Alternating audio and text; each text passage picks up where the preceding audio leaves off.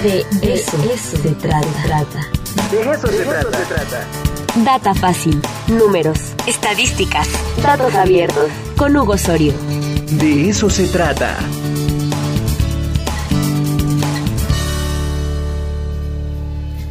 Estamos de regreso en el de eso se trata, son las 9 de la mañana con 34 minutos. Ya tenemos eh, conectado al licenciado Hugo Osorio, mago en gobierno fácil. Hugo, ¿cómo estás? Te saludo con mucho gusto.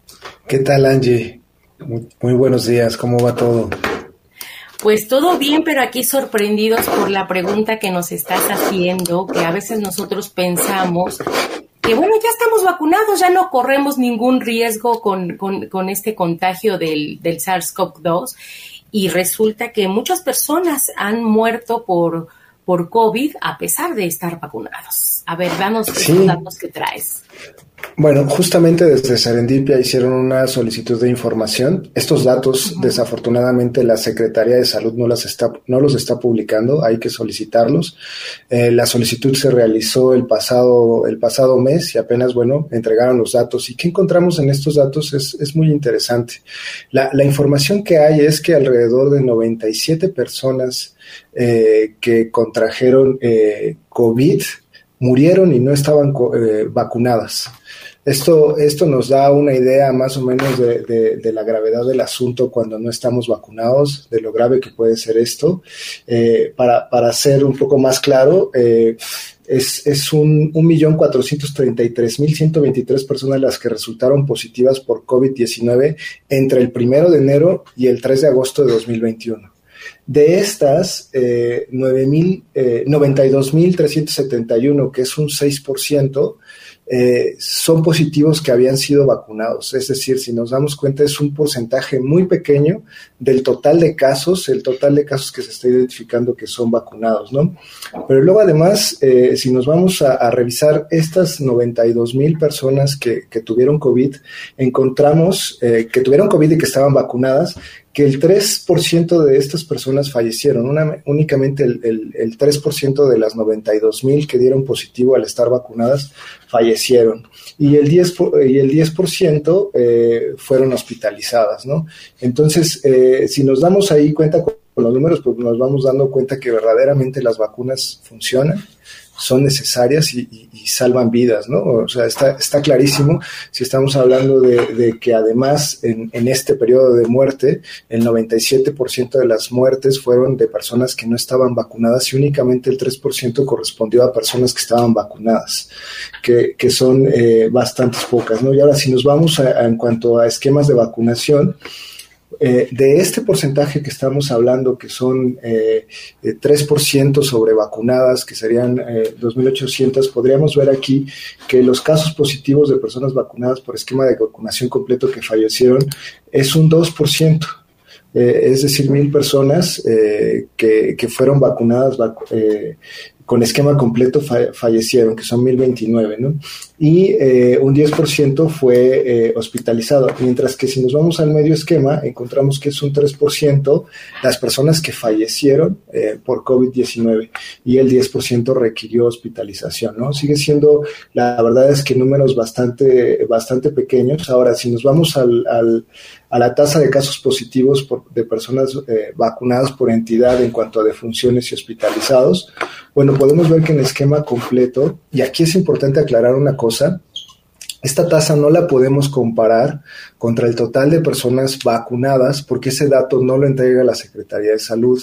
No hay información de cómo va el avance de la vacunación de acuerdo a rango de edad, marca que se aplica por entidad, no, no tenemos esa información. La Secretaría de Salud no la ha liberado ni por solicitud de información.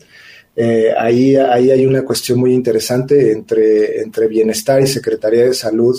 Eh, se avientan la bolita para ver quién tiene los datos. Entonces, hasta la fecha, no tenemos datos de cómo va el avance de vacunación. Es decir, los datos que, que se obtuvieron a través de esta solicitud de información únicamente se refieren a los datos eh, relacionados con los positivos que se encontraron, estaban vacunados. No sabemos qué porcentajes de, de, personas estaban vacunadas con Sinovac y dieron positivo. Ese es el dato que no tenemos.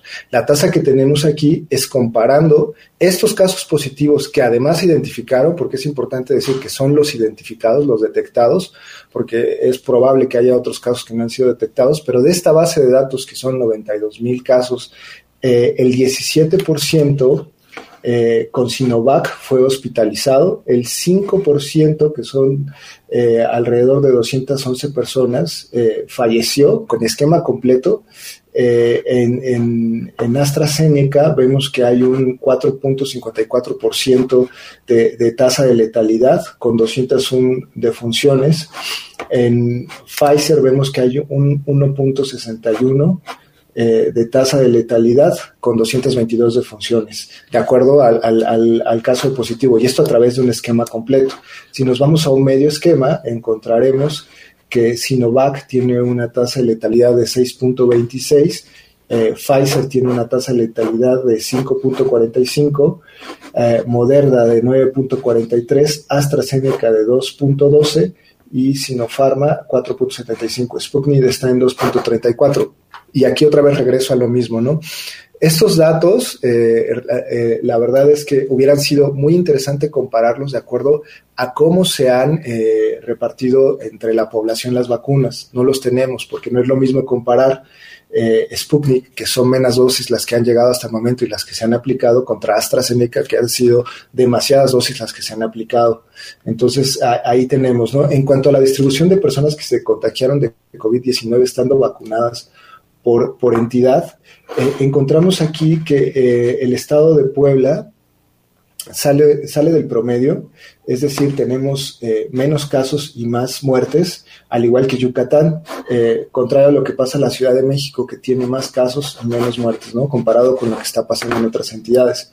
Esto, eh, con respecto a las personas que no están vacunadas, también está ocurriendo en el Estado de México, en Jalisco y otra vez aquí tenemos a Puebla, ¿no? Que donde tenemos eh, 42 mil casos detectados por 5.373 muertes, ¿no? Y en cuanto a lo que se mostraría en las otras entidades que van más o menos en el promedio, pues salta un poquito eh, lo que está eh, ocurriendo en Puebla, en donde en ambos casos estamos saliendo un poco del promedio, ¿no? Aquí podemos ver cómo eh, eh, nos salimos de lo que sería la, la, tendencia de esta gráfica.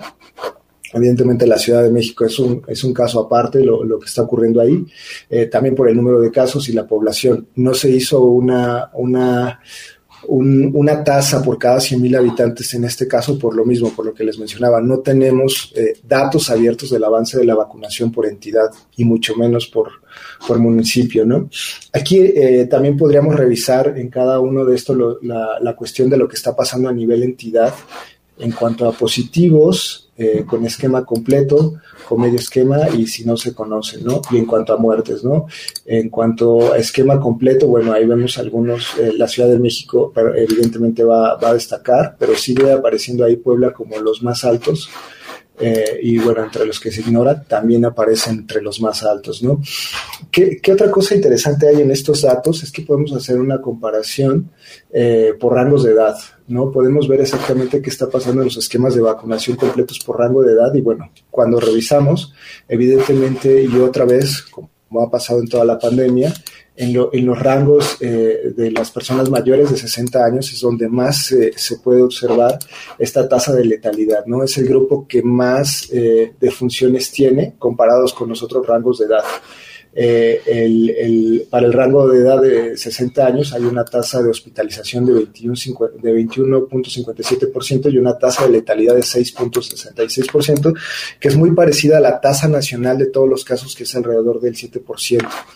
Eh, y de ahí, bueno, vemos que eh, en 50-59 baja, eh, en, en 0 a 17 pues tenemos una tasa de letalidad del 0%.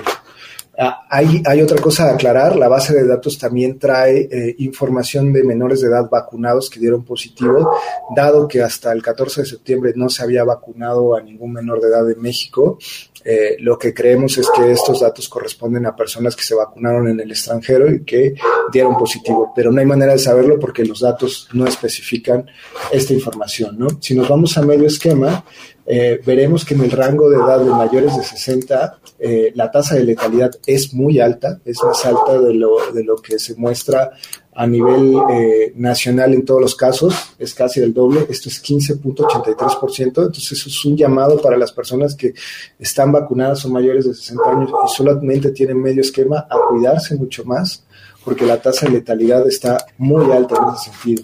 Y, y bueno, lo, lo que podríamos ver también por eh, tipo de, de, vacuna. En AstraZeneca encontramos que hay un 6.29 de tasa de letalidad de los mayores de 60. Eh, en Sinovac es de 7.77, aún con el esquema completo. Eh, eh, y bueno, Pfizer, que es otro que luego preguntan bastante, bueno, 5.22 con esquema completo, ¿no? En medio esquema los datos cambian bastante. Eh, otra vez en, AstraZeneca vemos que las defunciones en medio esquema están arriba de la, de la tasa de letalidad nacional, que es 13.86. Eh, lo que estamos obteniendo con un medio esquema de AstraZeneca. Con Sinovac eh, tenemos también un 18.23 eh, eh, con medio esquema eh, en cuanto a tasa de letalidad. Y en Pfizer también tenemos un 18.39%. aquí lo único que queda claro, y no quiere decir que una marca sea mejor que otra, es que todas las vacunas ayudan a proteger, disminuyen verdaderamente la tasa de letalidad y eso lo demuestran los casos. Es decir, pasamos de un 97% de personas que mueren que no están vacunadas contra un solo eh, solo un 3% de, de, de, personas que mueren eh, eh, al, al, estar vacunadas, que son 2.860 personas. Entonces, si, si, lo, si lo comparamos con las eh, la, la, el porcentaje, pues de verdad es, es, es, muy pequeño el porcentaje de personas que están muriendo que han sido vacunadas. Eh, la verdad es que esto creo que es, son datos que nos ayudan a entender que, que, las vacunas funcionan, que hay que vacunarse y que esperemos que, que, pronto lleguen las vacunas a todos, pero sobre todo es un llamado a las personas que cuentan con medio esquema a no confiarse, a no confiarse porque los datos también están ahí. Tú muy bien lo, lo acabas de, decir, Hugo. Acá lo más importante no es qué vacuna te vas a poner.